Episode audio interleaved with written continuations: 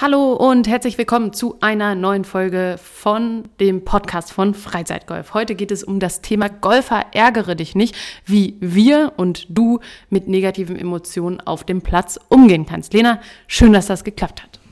Die Freude ist auch äh, ganz auf meiner Seite. Lara, der ein oder andere wird sich vielleicht fragen, man sieht euch ja gar nicht, was ist da los? Wir machen einfach mal heute eine Audiofolge. Das hat auch einen freudigen Hintergrund. Wir arbeiten nämlich an ganz, ganz vielen spannenden Themen und eins davon ist eben, dass wir unsere Podcast-Umgebung neu gestalten. Wir wollen uns jetzt endlich mal gegenüber sitzen, dass wir nicht immer so schief zur Seite schielen müssen. Und das ist gerade in the making und wir freuen uns, wenn wir das dann in den nächsten Wochen präsentieren können und dann unsere Podcast-Qualität, aber auch die Videoqualität, die das ganze ganze Setting dann einfach nochmal optimieren können. Ja, ich bin auch gespannt, wie das wird. Ich glaube, äh, das wird ziemlich, ziemlich cool und äh, deshalb jetzt eine Audiofolge, was aber dem Inhalt äh, nicht zur Last fallen sollte. Absolut nicht. Wir sind ja Gott sei Dank äh, wieder etwas mehr auf dem Platz und ähm, arbeiten auch da äh, für euch an äh, spannenden Selbstexperimenten, die wirklich dann auch sehr aufwendig über einen längeren Zeitraum produziert sind und wo es dann äh, ja auch um sehr, sehr intensive Themen geht. Ähm, dadurch sind wir eben wieder mehr auf dem Golfplatz, was per se erstmal gut ist. Aber da fällt einem natürlich auch auf, dass man sich wieder häufiger ärgert. Oder, Lena, ist der Golfsport der Sport des Ärgerns? Ja, je mehr man spielt, umso mehr ärgert man sich. Ich glaube, das ist eine relativ einfache Korrelation. Und ähm, in meinen Augen ist der Golfsport schon ein Sport, wo man das Ärgern oder wo man das sich ärgern lernt, beziehungsweise lernt, sich davon nicht aus der Bahn werfen zu lassen, ähm, weil äh, wir wissen das alle, wenn es mal irgendwie einen schlechten Schlag zwischendurch gibt, ähm, was im Freizeitgolf ja definitiv mal der Fall ist, äh, dann ist das Spiel nicht zu Ende, sondern man muss sich eben, ähm, man muss seinen Fokus behalten, bei sich bleiben, weiterhin sein Bestes geben, um eben ein bestmögliches Ergebnis auf die Scorekarte zu kriegen. Aber auch das ist ja interessant, die Korrelation, die du ansprichst. Und zwar sagst du, je mehr man Golf spielt, desto mehr ärgert man sich. Aber ich glaube, man muss dann auch ähm, mit einarbeiten in diese These, dass die Ansprüche natürlich steigen. Also man wird ja, ja schon klar. besser, je mehr man spielt. Ähm, aber die Ansprüche steigen und de, die Qualität der Schläge, über die man sich ärgert, steigt ja auch. Und das ist ja auch immer unser Credo. Ne? Man, wenn man besser werden will, man arbeitet nicht an der Optimierung der guten Schläge, sondern an der Verbesserung äh, der schlechten Schläge. Gibt es auch ein Zitat mit einer ähnlichen Korrelation, je mehr man Golf spielt, umso mehr Glück hat man auch. Ja, das ist ist, glaube ich, immer so im Leben. Ne? Wenn man seine äh, Möglichkeiten nicht nutzt und nie in neue Situationen geht, wird man auch nie äh, einen Output in irgendeiner Form generieren oder die Wahrscheinlichkeit ist einfach deutlich geringer. Wahrscheinlich wird das Ärgern absolut mehr, wenn man mehr Golf spielt. Ja, äh, jetzt aber kommt. Äh, relativ äh, wird sich das Ärgern wahrscheinlich äh, über die Dauer ähm, verringern. Gut, ich sehe schon, Lena hat wieder irgendeine Kurve im Kopf, äh, die sie jetzt beschreibt und eine Kurvendiskussion vorführt. Aber wollen wir nicht weiter vertiefen? Wie gehst du denn mit? Oder ist das für dich auch so ein Ding? Bist du jemand, der sich schnell ärgert? Nach außen hin eigentlich gar nicht. Also ich versuche relativ neutral gegenüber allem zu sein. Ähm, das geht sowohl in die Richtung, dass ich mich nicht sonderlich über gute Schläge freue, ähm, aber auch in die Richtung, dass äh, ich bei schlechten Schlägen eben auch ganz gut damit leben kann, wenn mal einer dabei ist. Ähm, was aber schon mein Anspruch ist, ähm, ist die schlechten Schläge so selten wie möglich abzurufen. Ähm, das liegt, glaube ich, in der Natur der Sache und im Ehrgeiz, dass man eben versucht, ähm, sein bestes Spiel zu spielen. Und wenn man nachher vom Platz geht und sagt, hey, ich habe alles probiert, ich habe alles gemacht, ähm, leider ist nicht der Score dabei rausgekommen, den ich mir erwünscht hätte, dann äh, komme ich damit auch gut klar und gucke, was kann ich beim nächsten Mal besser machen. Ganz so neutral, wie du dich gerade beschreibst, bist du allerdings nicht. So viel gehört zur Ehrlichkeit auch dazu. Und mm, also wenn ich mit dir spiele, sicherlich korrekt. Wenn ich mit anderen spiele, bin ja, okay. ich relativ neutral. Damit bin ich fein, aber Weil, natürlich merkt man dir auch an, wenn du dich ärgerst. Ja, also, natürlich. Also ich ärgere mich ja auch, nur ich zeige es nicht nach außen, weil ich auch finde, habe ich selber auch mal die Erfahrung gemacht, ähm, dass ich jemand sehr äh, Explosiven dabei hatte, der ähm, eben seine Emotionen nicht so gut im Griff hatte.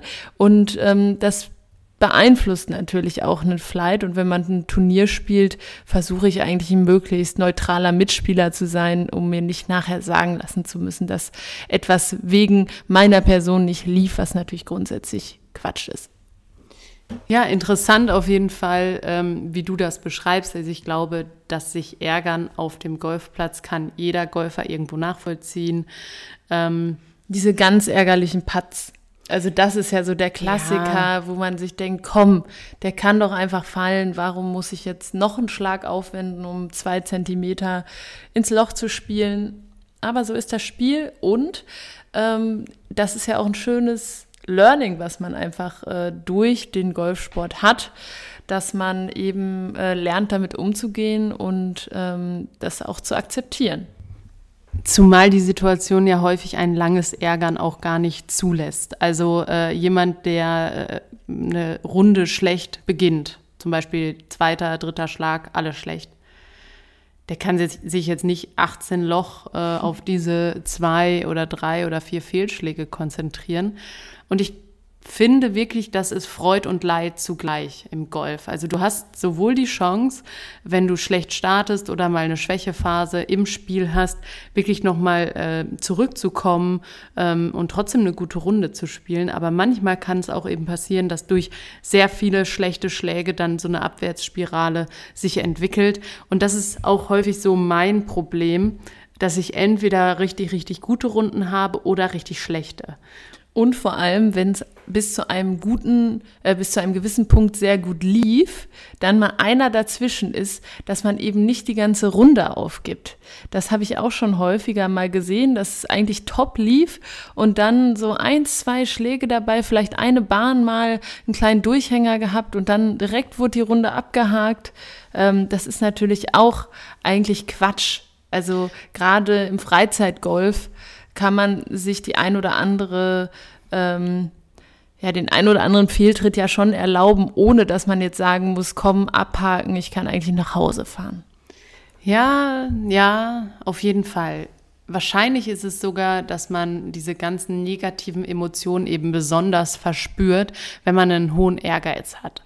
Also äh, wenn man wirklich an sich selbst einen extrem hohen Anspruch hat oder einen herausfordernden Anspruch. Ich finde, das klingt häufig so negativ, dass man einen hohen Anspruch an sich hat. Also ich finde das gut, wenn man an sich und sein eigenes Tun und auch an seine eigene Leistung Ansprüche stellt, weil es gibt ja niemand legitimierteren als man selbst, der das tun kann. Und äh, deswegen ist es auch da wieder ein Dilemma, ne? nicht zu viel, aber auch nicht zu wenig, weil wenn man gar nicht mit Ehrgeiz rangeht und wenn man überhaupt nicht äh, irgendwie den Anspruch hat, gut abzuliefern, ja dann äh, und sich auch nie ärgert, dann ist es, glaube ich, auch nicht richtig. Ja, also sehe ich absolut genauso. Äh, zu einem gesunden Ehrgeiz gehört auch ein gesundes Ärgern ähm, dazu. Anders ähm, könnte man, glaube ich, nicht glaubhaft äh, verklickern, dass einem das Spiel in irgendeiner Weise wichtig ist. Und man kommt natürlich auch nicht weiter, wenn man überhaupt keinen Anspruch an sich selbst hat. Ähm, am Ende des Tages ist es unabhängig, das ist ganz unabhängig vom Golfen, ähm, kann man aber auch aufs Golfen e-, eben übertragen. Ähm, wenn man sich das null zu Herzen nimmt und es einem eigentlich total egal ist, was passiert, dann bleibt man auf dem Niveau, wo man ist. Also man muss schon das aus sich rauskitzeln wollen, äh, sonst kommt das auch nicht. Absolut. Und da würde ich noch mal gerne einen anderen Aspekt äh, mit reinbringen. Und zwar, was ich glaube, wir beide häufig auch falsch machen oder so ist jetzt, kann ich ehrlich gesagt nur von mir so richtig beurteilen, aber vielleicht ist es bei dir auch so, ähm, dass man immer so die Gesamtheit einer Runde betrachtet und man setzt jeden Schlag eigentlich an die vergangenen Schläge. Und was aus meiner Sicht klüger wäre, wäre jeden Schlag isoliert zu betrachten. Ne, dass man nicht eben hingeht und sagt, okay, der dritte Schlag war jetzt schlecht, jetzt muss ich aber auch mal wieder einen guten machen, weil sonst hatte ich schon drei schlechte in Folge. Und äh, da macht man sich ja eher dann selbst mit verrückt.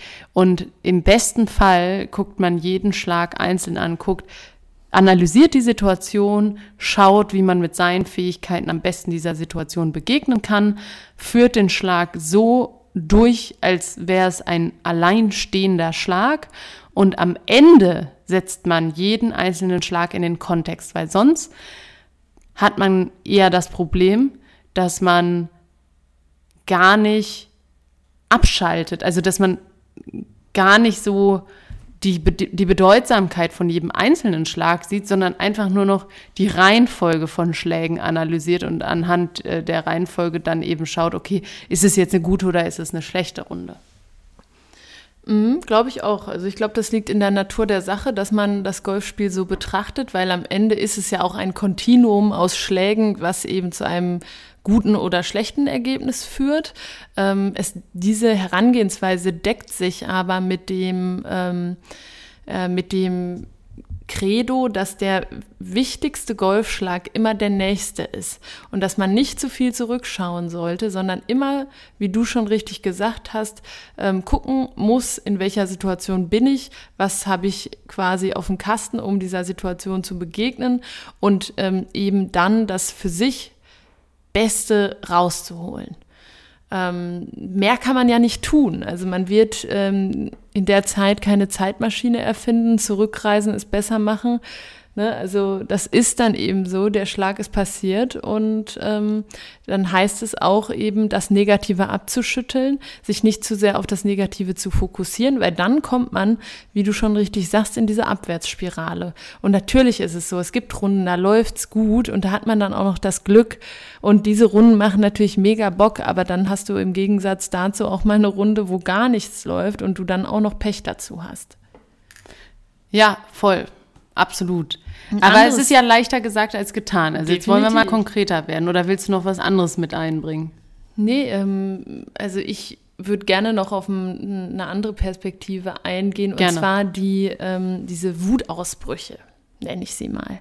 Also es gibt ja doch sehr impulsive äh, Finde ich Spieler, ganz merkwürdig, würde die, also ähm, wirklich die dann irgendwie ihren Schläger wegschmeißen, äh, in den Boden kloppen, gar nicht wissen, wohin äh, sie mit ihren Emotionen sollen. Ähm, und ich, ich bin da ganz auf deiner Seite. Also mir wird das nicht passieren. Also lege ich mich jetzt mal fest. Ähm, trotzdem ähm, ist das, glaube ich, gerade für solche Personen, die äh, so ihrer Wut gegenüberstehen, ähm, auch ein gutes Training, ähm, weil man hat ja dann auch eine kurze Zündschnur, nicht nur im Golfsport. Ne? Also Absolut. das kommt ja nicht äh, irgendwo her.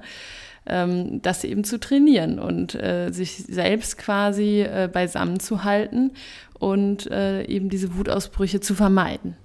Absolut. Aber wie vermeiden? Also jetzt sage ich mal, du hast gesagt, du bist da eher neutral, zumindest nach außen. Trotzdem macht das ja mit dir was und trotzdem gehst du ja irgendwie damit um. Und du hast einen aus meiner Sicht schon sehr wichtigen Punkt angesprochen, eben, dass man ähm, sich bewusst macht, dass Zeit nicht umkehrbar ist. Und das ist für mich auch so eine generelle Regel, nicht nur beim Golfen, sondern alles, was in der Vergangenheit passiert ist, ist es ja eigentlich jetzt nicht mehr wert, darüber nachzudenken, was wäre, wenn. Nee, und, genau, aber ja trotzdem macht man es ja. Mhm. Und wie geht man jetzt vor, wenn man wirklich viele schlechte Erlebnisse auf dem Golfplatz hat? Ähm, also was ist der praktische Tipp? Also mir hilft es, äh, sich bewusst zu machen, ähm, es ist eigentlich über eine ganz einfache Rechnung. Sagen wir jetzt einfach mal, man spielt ein Zählspiel, ein Mannschaftsspiel. Und äh, da ist nachher äh, eben die Summe aus allen Ergebnissen entscheidet nachher darüber, welche Mannschaft gewinnt und welche Mannschaft verliert. Und Einen darf man ja streichen. Ja, gut, aber ähm, du kannst ja nicht davon ausgehen, dass automatisch dein Ergebnis gestrichen wird. Nee. Es kann ja auch sein, dass es bei Zweien richtig kacke läuft. Und äh, dann ist es eben ähm, gut, sich klar zu machen, hey, auch der nächste Schlag ist super wichtig, weil am Ende kann es ja sein, dass ein einziger Schlag, das ist total paradox, ne, äh, dass ein einziger Schlag äh, über Gewinnen oder Verlieren entscheidet. Und genauso ist es ja auch beispielsweise im Skifahren. Die fahren da drei, vier Minuten irgendeinen Berg runter und nachher entscheidet ein Hundertstel darüber, ob du gewinnst oder vielleicht sogar nur Dritter wirst. Und ähm, deshalb finde ich, ähm, ist es an sich eine Kopfsache, das eben zu sagen, ja, okay, zu akzeptieren und ähm, einfach sein Bestes zu geben. Und äh, das sage ich jetzt nicht nur so, weil es sich gut anhört, sondern weil das das Einzige ist, was man auf dem Platz tun kann, um nicht in diese Negativspirale zu kommen. Und dann kommt auch wieder die Sicherheit, äh, dann kommen auch wieder die guten Schläge. Ähm, ich würde da jetzt nicht an irgendwelche schicksalhaften äh, Konstrukte glauben wollen, äh, dass wenn es einmal nicht läuft, dass es dann nie läuft, sondern ähm, bei sich bleiben äh, sich gesund ärgern, bei der Sache bleiben und äh, den nächsten Schlag fokussieren. Es gibt da natürlich auch noch Erkenntnisse aus der Sportpsychologie, denn ähm, natürlich beschäftigen sich auch Forschung oder beschäftigt sich auch Forschung damit, wie Menschen mentale Stärke in Stresssituationen aufbauen können. Und nichts anderes ist es ja beim Golf. Auch wenn es eine positive Hobby-Stresssituation ist, ist natürlich trotzdem sportliche, äh, sportlicher Druck da, ähm, eigener Druck, den man sich macht.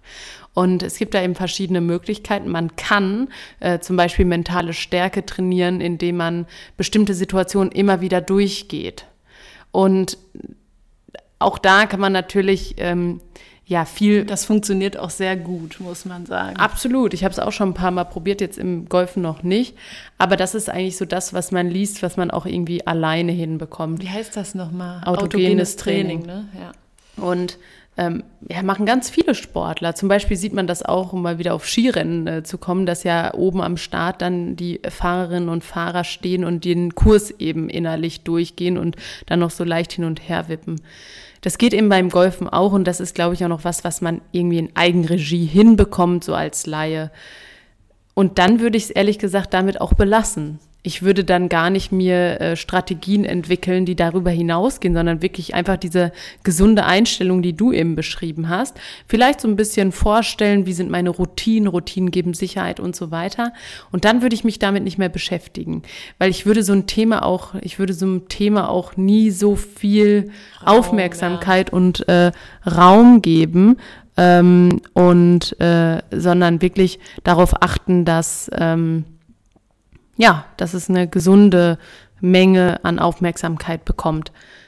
Weil es ist jetzt, ich übertrage das ja immer aus anderen Lebensbereichen. Ne? Für mich ist Golf ja irgendwie so das Anwenden aller Lebenspraktiken, die man so äh, gelernt, gelernt hat, hat erkennt.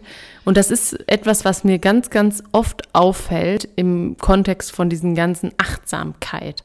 So, Menschen, die über sich selbst sagen, sie sind super achtsam, sind ganz häufig auch die Menschen, die in so gedankliche Spiralen reinrutschen, wo sie nicht mehr wieder rauskommen. Und ähm, so glaube ich das eben beim Golfen auch. Wenn man irgendwas für sich äh, immer manifestiert und sagt, ich kann mit Enttäuschung nicht umgehen, ich kann mit negativen Emotionen nicht umgehen, haben wir auch an der einen oder anderen Stelle schon mal drüber gesprochen, dann wird das auch nichts. Wie soll das funktionieren? Also einen gesunden Raum für dieses Thema, nicht übermäßig und ich glaube, in dem Sinne ist auch eigentlich alles gesagt.